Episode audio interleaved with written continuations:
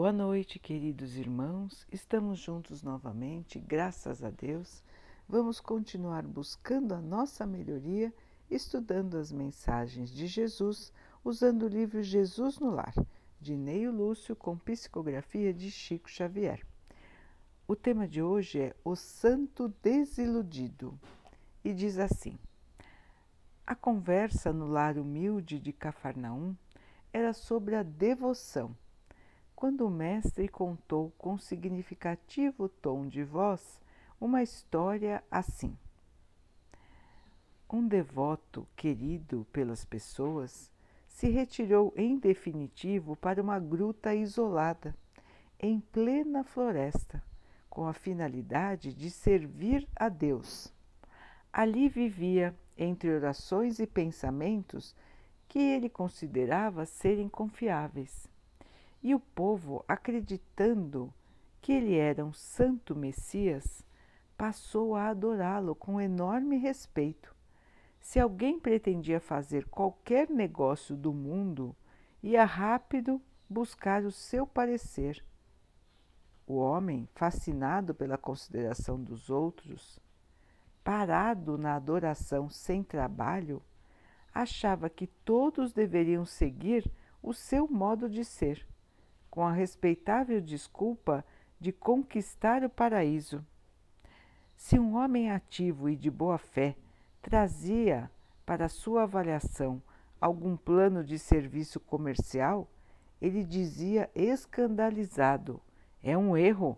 Apague a sede de lucro que ferve nas suas veias. Isso é ambição criminosa. Vem orar e esquecer a ganância. Se esse ou aquele jovem lhe pedia opinião sobre o casamento, ele dizia aflito: é disparate. A carne está submetendo seu espírito. Isso é indecência. Vem orar e consumir o seu pecado. Quando um ou outro companheiro pedia o seu conselho sobre algum elevado cargo na administração pública, ele dizia magoado: é um desastre. Afaste-se da paixão pelo poder. Isso é vaidade e orgulho. Venha orar e vencer os seus maus pensamentos. Surgindo pessoa de boa conduta, pedindo-lhe a sua opinião sobre alguma festa de fraternidade em, em planejamento, ele dizia irritadiço: é uma calamidade. A alegria do povo é desregramento. Fuja da desordem. Venha orar fugindo da tentação. E assim, cada um que vinha consultar o homem, devido à sua imensa autoridade de santo que tinha, ficava triste de maneira irremediável e passava a compartilhar com ele a desocupação no isolamento, em absoluta paralisia da alma. O tempo, todavia, que tudo transforma, trouxe ao preguiçoso adorador a morte do corpo físico. Todos os seus seguidores acharam que ele ia para o céu e ele mesmo acreditou que do túmulo seguiria direto para o paraíso. Com enorme assombro, porém, foi levado por forças das trevas para um terrível purgatório de assassinos. Chorando desesperado, perguntou quais eram os motivos que tinham colocado seu espírito em tão pavoroso e infernal turbilhão. E foi esclarecido que, se ele não tinha sido assassino comum na terra, lá ele era identificado como matador da coragem e da esperança em centenas de irmãos em humanidade. Jesus silenciou, mas João, muito admirado, disse: Mestre, jamais poderia supor que a devoção excessiva levasse alguém a uma infelicidade tão grande. O Cristo, porém, respondeu sem se perturbar plantemos a crença e a confiança entre os homens. entendendo, entretanto, que cada criatura tem o seu próprio caminho. A fé sem obras é uma lâmpada apagada. Nunca nos esquecemos de que o ato de desanimar os outros nas santas aventuras do bem é um dos maiores pecados diante do poderoso e piedoso Deus. Então, queridos irmãos, aqui um conselho, mais um ensinamento, mais um conselho do nosso Mestre Jesus para todos nós, usando como sempre um exemplo simples, uma história comum, uma história de fácil entendimento. Então ele está comparando um irmão que achava que para ser devoto a Deus, para agradar a Deus, deveria se isolar e ficar somente rezando e pensando sobre a vida. Este irmão julgou que esse era o seu caminho de purificação e se isolou, mas ficou muito contente quando as pessoas começaram a consultá-lo como se ele fosse um santo. E aí então começou a dizer a todos para que fizessem o que ele fazia, ou seja, nada. Então todos deveriam seguir a sua preguiça, a sua falta de atitude. E deveriam se isolar uns dos outros, rezar e meditar. Então, queridos irmãos, o mundo estava e está sempre cheio de oportunidades de serviço porque o mundo precisa evoluir, precisa progredir.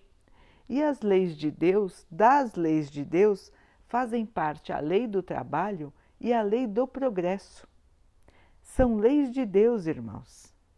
Todos precisam trabalhar, todos precisam progredir para que o nosso planeta também progrida, também evolua. Então, isso tudo, o trabalho, o estudo, as atividades todas que nós fazemos, fazem parte da nossa obrigação como seres que estão aqui no planeta. O planeta precisa de nós assim como nós precisamos dele. Então, para crescer, para evoluir,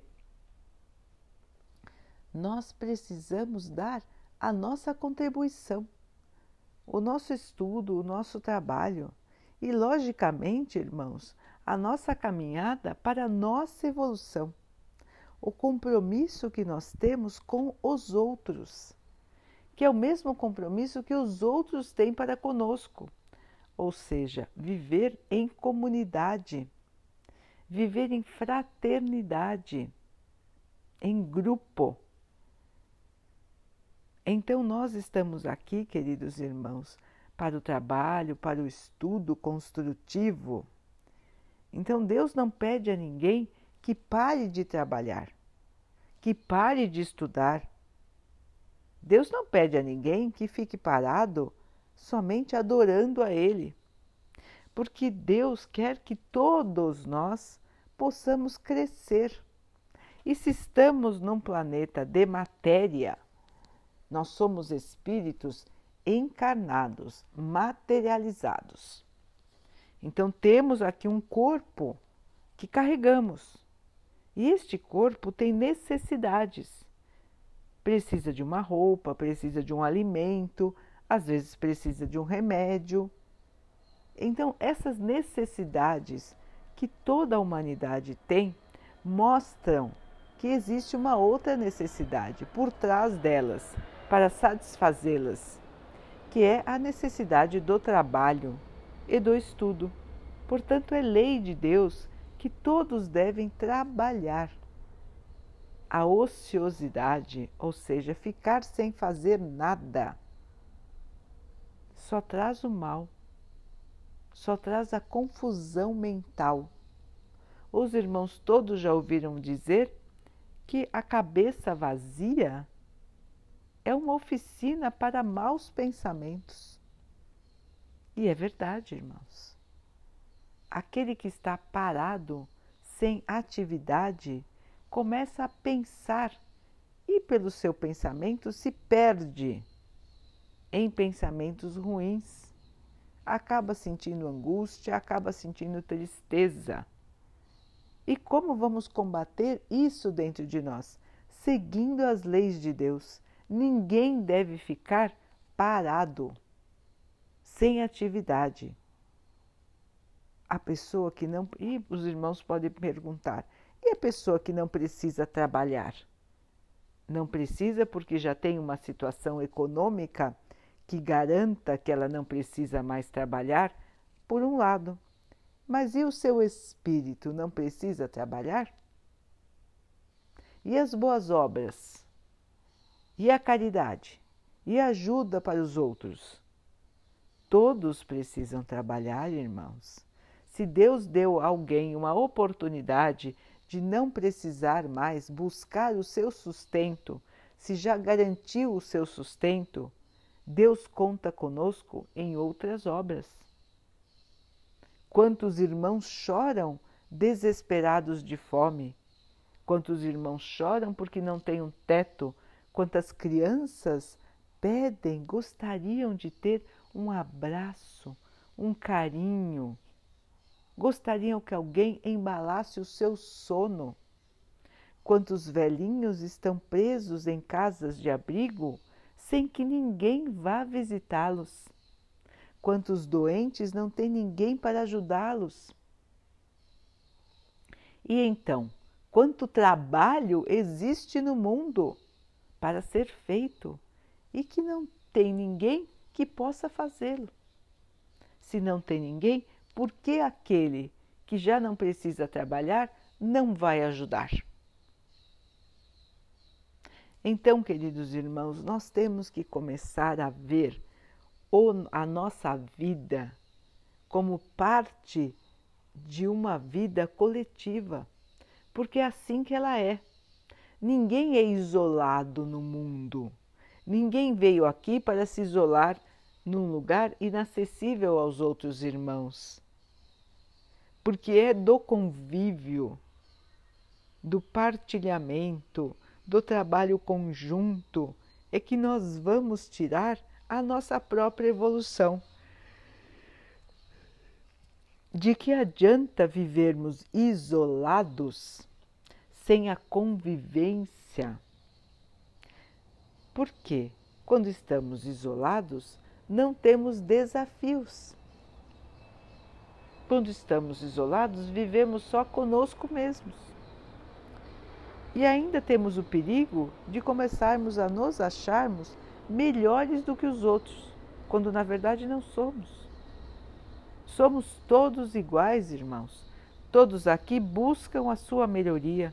Alguns já estão melhores, outros ainda não. Estamos recebendo irmãos mais evoluídos que estão vindo nos ajudar, mas nem por isso vão deixar de trabalhar. Todos nós precisamos do trabalho, das boas obras, irmãos. Como está no texto, como Jesus disse, as boas obras. Ninguém pode ficar sem as boas obras. O trabalho justo o trabalho do nosso dia a dia e o trabalho da caridade, o trabalho da alma, o trabalho do espírito. Então, nessa história que Jesus contou, o irmão se achava um Messias, um enviado. Ele achava que a sua opinião era a melhor para todos.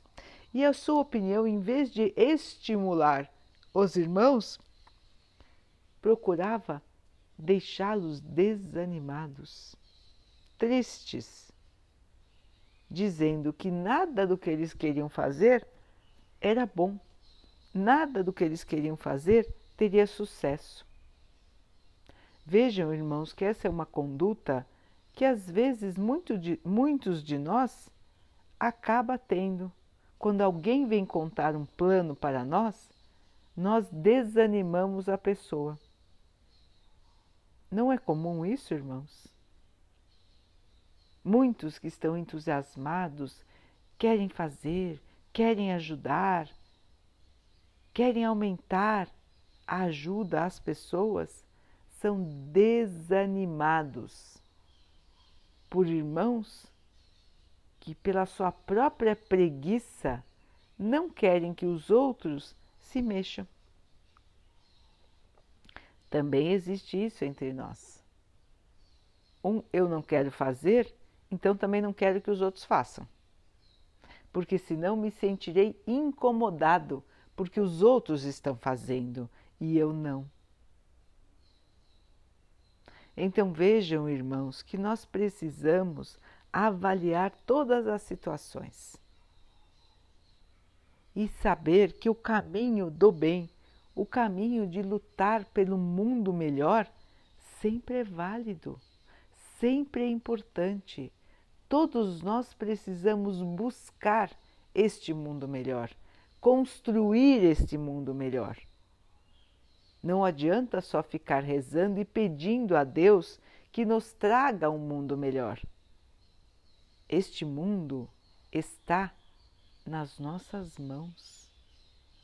Somos nós que iremos transformar o mundo, irmãos, pela nossa atitude, pela nossa maneira de ser. Quando entendermos as verdades de Deus, o sentido da nossa vida, para que estamos aqui, irmãos?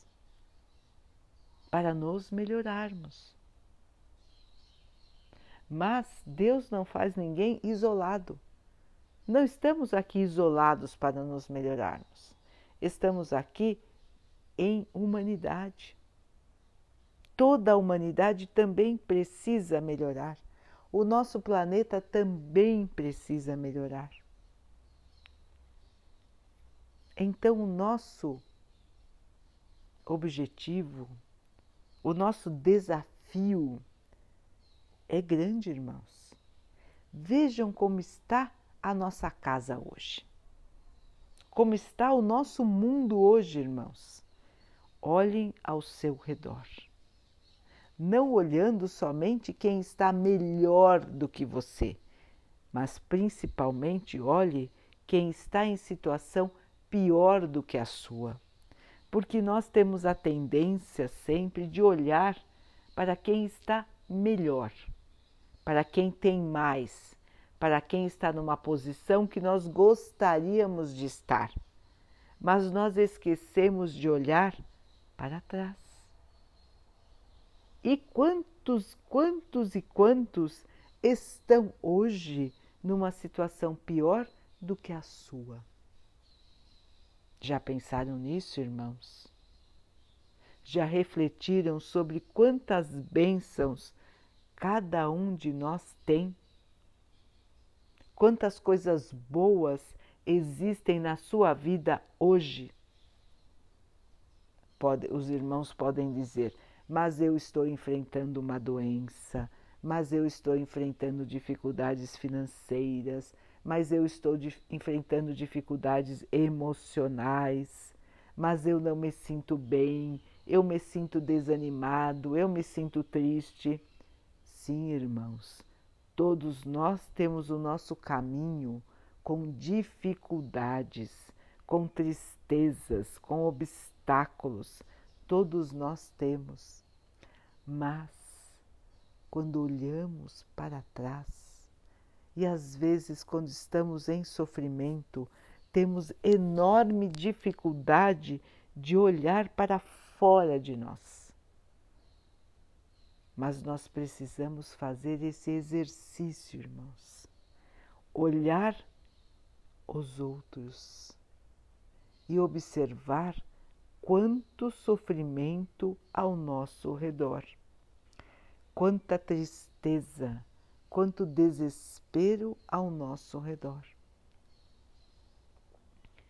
E nós conhecemos a Jesus, nós partilhamos da mensagem de Jesus. Este sim, o Messias, este sim, o Salvador. E qual é a mensagem de Jesus para nós? Coragem, trabalho, fé, caridade. Esta é a mensagem que nós recebemos do nosso Mestre e ela vale para todas as fases da nossa vida, irmãos.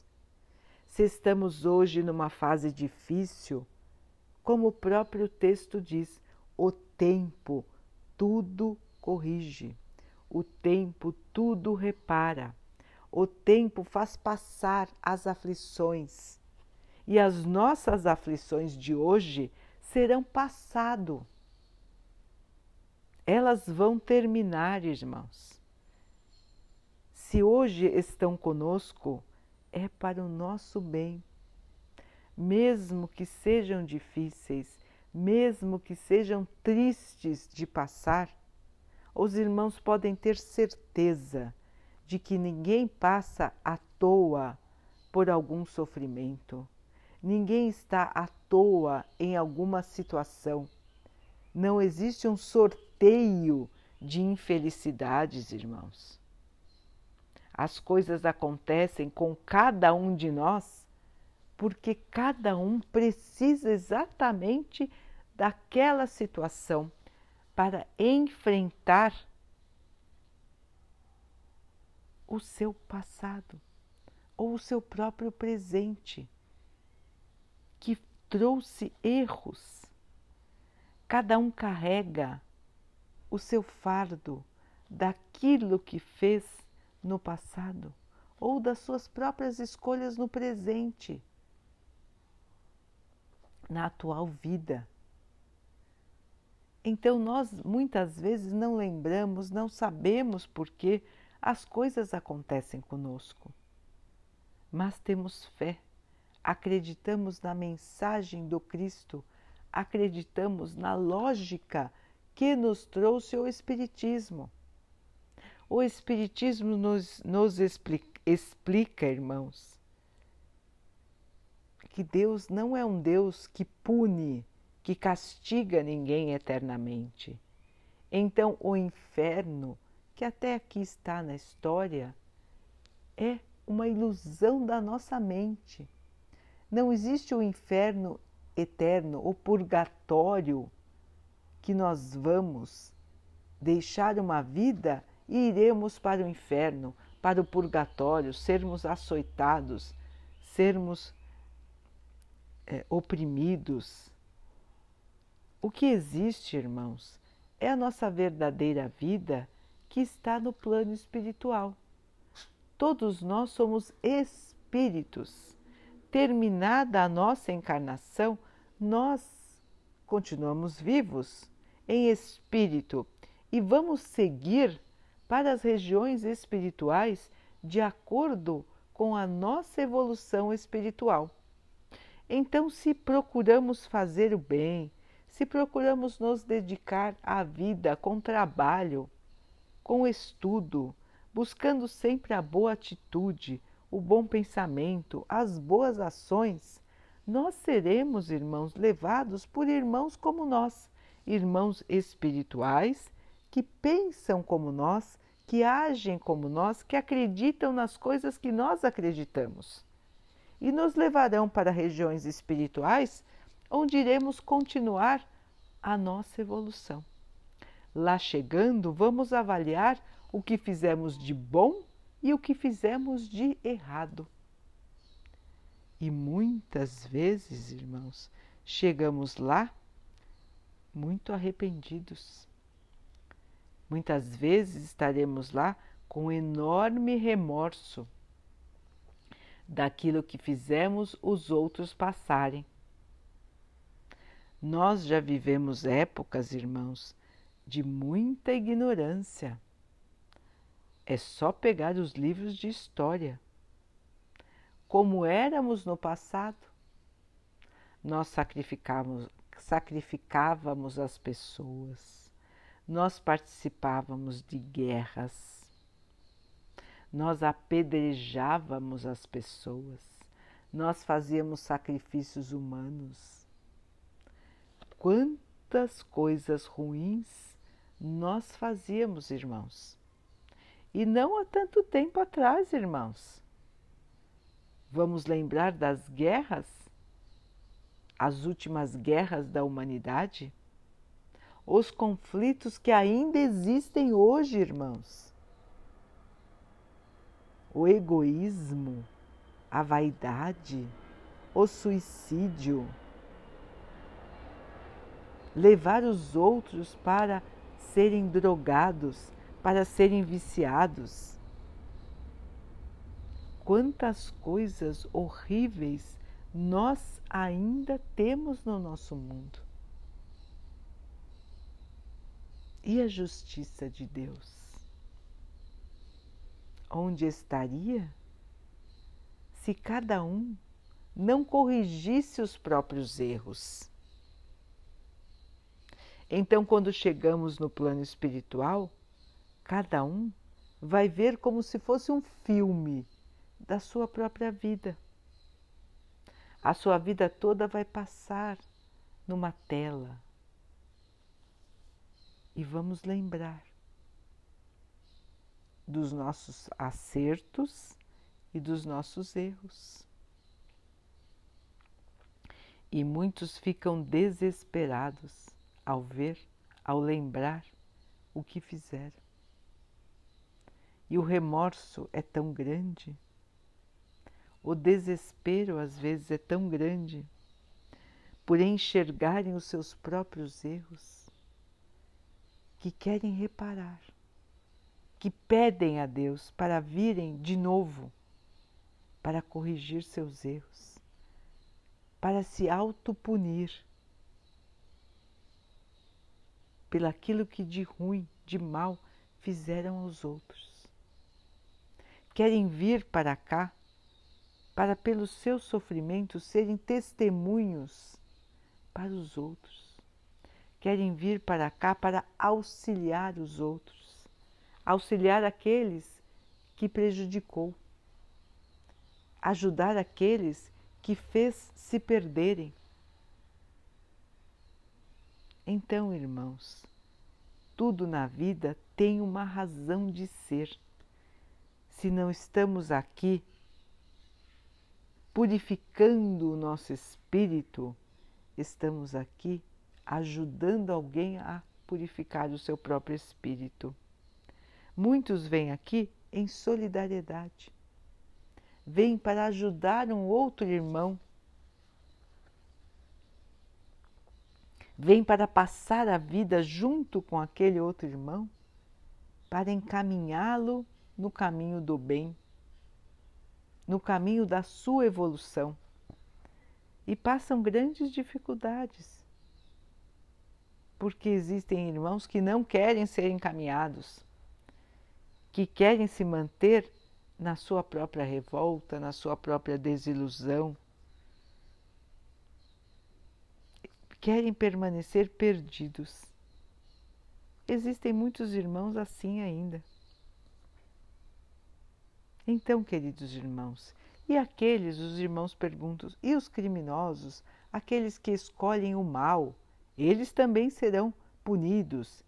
Irmãos, Deus não pune. Deus dá o livre-arbítrio, ou seja, a escolha, e a escolha é de todos. Então, existem irmãos que escolhem deliberadamente, ou seja, de própria vontade, o mal. Eles querem o mal, sentem-se sentem felizes por praticar o mal. E quando desencarnam, logicamente, são buscados pelos que pensam como eles, por espíritos que pensam como eles. E esses irmãos vão para regiões de sofrimento do plano espiritual, o que os irmãos chamam de inferno que não existe inferno, não existe purgatório para sempre. Ninguém está condenado eternamente, ninguém vai ficar no fogo. Não é isso, irmãos. O que acontece é que os afins atraem os afins. Então, quem é? Quem busca o mal, chama para perto de si irmãos que querem o mal. E assim, em grupo, ficarão em regiões tristes, desoladas, regiões de sofrimento, porque um, como é mal, quer continuar fazendo mal ao outro. Então existem grupos enormes que ficam assim juntos, um fazendo o outro sofrer. Alguns se dizem chefes, condenam a todos, criam mecanismos de condenação, criam sociedades baseadas na justiça que eles acreditam que dominam. mas eles acabam não enxergando os seus próprios erros. Não querem ver como se sentem tristes e amargurados. Ainda não conseguiram encontrar a paz nem a felicidade. Julgam uns aos outros, mas não enxergam a si mesmos. Então existem muitos grupos assim, irmãos. Assim como existe na Terra, existe no plano espiritual.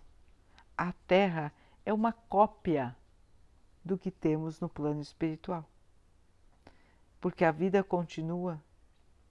Então temos a nossa casa aqui e temos a nossa casa lá. Aqui passamos períodos de estudo, períodos de melhoria Estamos aqui para fazer a prova prática daquilo que aprendemos na nossa verdadeira casa, que é o plano espiritual. Para lá voltaremos. Lá vamos ter mais oportunidades de aprendizado e de desenvolvimento. E lá vamos entender todas as dificuldades que passamos aqui Irmão, será muito feliz se quando chegarmos lá não tivermos arrependimentos. Se quando enxergarmos a nossa vida no telão, possamos ver que nós plantamos bons sentimentos, que nós plantamos boas ações, que nós nos dedicamos ao bem, que nós trabalhamos, que nós estudamos, que nós nos desenvolvemos e que, quando chegarmos lá, vamos chegar melhores do que quando chegamos na Terra. Esta é a maior felicidade do espírito, irmãos. Chegar lá e alguém dizer: Você conseguiu. E nós mesmos olharmos para a nossa vida passando na tela e percebemos: consegui, eu superei as dificuldades, eu superei os meus medos, eu superei as minhas revoltas, eu superei as minhas dúvidas. E eu acreditei, eu trabalhei, eu ajudei, eu fui caridoso. E hoje eu me sinto em plena felicidade. Hoje eu me sinto muito melhor do que eu estava quando parti para encarnar. Já imaginaram a felicidade, irmãos? Esta é a verdadeira felicidade. Esta é a verdadeira paz porque ela nunca vai nos deixar. Ela sempre estará conosco, nos ajudando a progredir cada vez mais.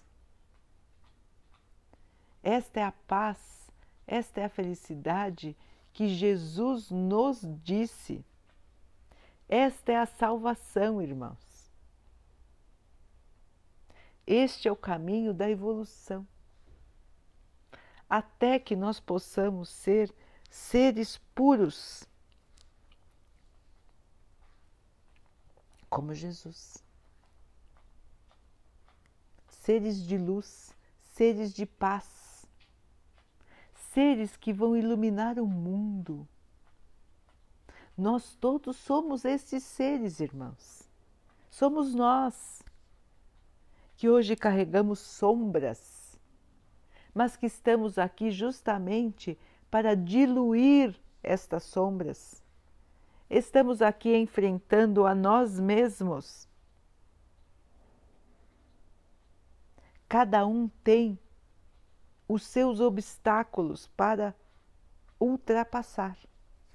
Todos nós podemos ultrapassar, irmãos porque se não pudéssemos, Deus não nos daria esta oportunidade. Se estamos tendo a oportunidade que temos na nossa vida, é porque podemos vencer. E não estamos sozinhos.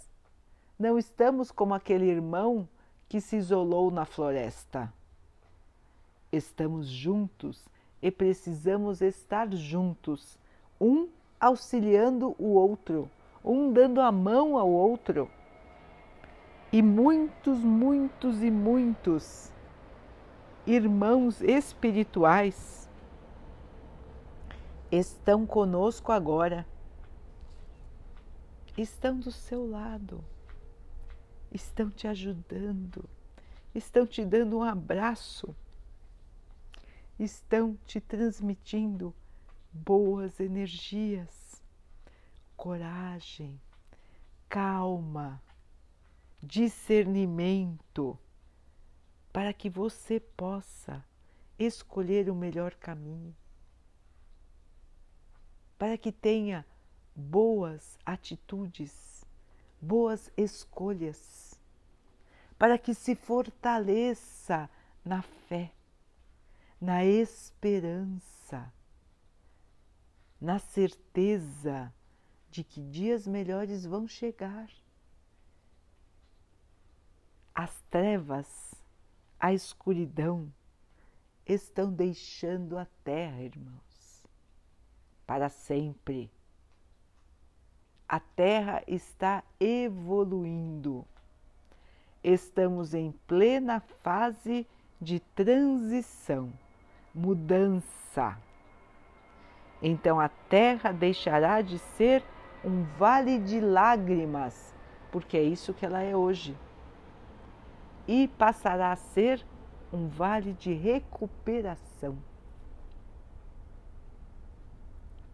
Passaremos pelas tempestades de hoje e chegaremos na calmaria do amanhã. Quem serão os vitoriosos? aqueles que acreditarem, que trabalharem, que se mantiverem uni unidos pelo amor, pela fé, pela fé que constrói. Como disse o texto, a fé sem obras é vazia. A fé verdadeira é aquela que arregaça as mangas e colabora na construção do novo mundo é o nosso novo mundo, irmãos.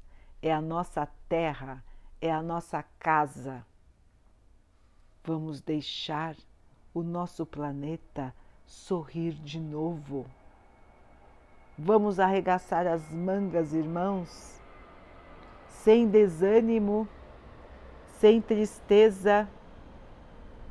Tudo que enfrentamos hoje vai passar e nós vamos continuar.